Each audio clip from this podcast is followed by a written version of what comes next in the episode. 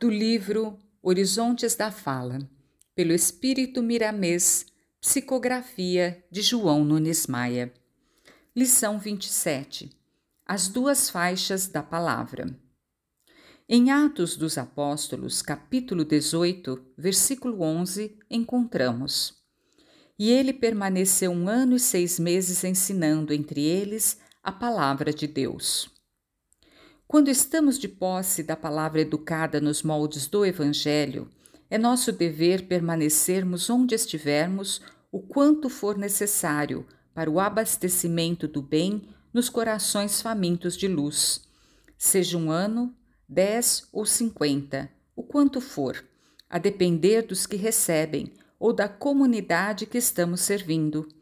Não importa o tempo, importa sim o nosso dever a cumprir diante das nossas promessas ao termos recebido o dom de falar. A palavra de imediato atinge duas faixas da vida, levando com ela o que somos, os semelhantes na carne e os desencarnados no primeiro estágio da terra. Quando prejudicamos alguém com certos enganos de conversação no plano físico, também ferimos ou desinquietamos outro tanto no campo espiritual de mesma sintonia, sem talvez o percebermos. Sempre temos testemunhas em torno de nós quando falamos. Por isso, é bom que tenhamos plena consciência disso e apliquemos a comunicação com bastante cuidado. Esse esforço te levará à educação do verbo, promovendo em ti resultados edificantes que transmutarão com o tempo em tua própria libertação. Não deve faltar-te a gentileza ao expressar as palavras, pois não existe esforço em vão. Alguém invisível em nome de Deus te ajudará na disciplina dos teus recursos espirituais em favor de ti mesmo.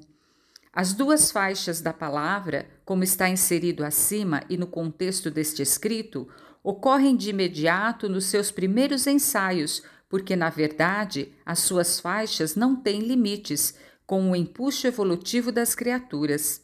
A verdade nos faz compreender a grande responsabilidade que temos ao falar. Vejamos o poder da palavra. Já observaste o quanto o gado obedece à palavra do vaqueiro? As aves, as do avicultor e assim todos os animais?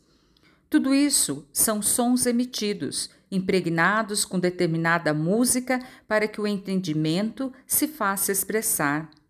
Já ouviste algum discurso político dos mais afamados? Reparaste no quanto a palavra influencia a multidão? E a de um general à frente da batalha? E o comando na terra aos astronautas no espaço? E a palavra dos pais para com os filhos?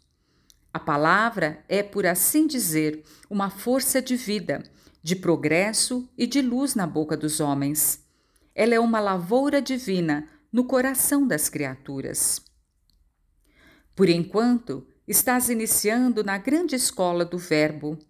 Ainda temos muita coisa a dizer sobre a tua disciplina, cuja hora ainda não chegou, por faltar ainda senso do bem respeito aos semelhantes e aos direitos que chamas humanos.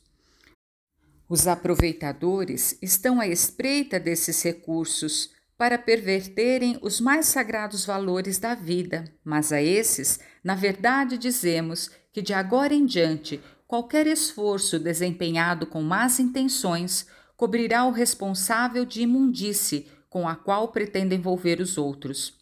Para isso, existem os vigilantes de Deus, observando e orando em favor do rebanho inteiro, para que os lobos caiam nas suas próprias armadilhas. A Terra já está prestes a chegar ao fim desse estágio, a grande estação onde descarregará muitos viajantes, pegando outros para continuar seu percurso na extensão infinita de Deus. Comecemos, pois, a nossa autoeducação nos dois primeiros avanços da palavra que seremos felizes nos demais que aparecerem para o nosso aprimoramento. Que Deus nos abençoe. Frase em destaque para maior reflexão. Comecemos, pois, a nossa autoeducação nos dois primeiros avanços da palavra.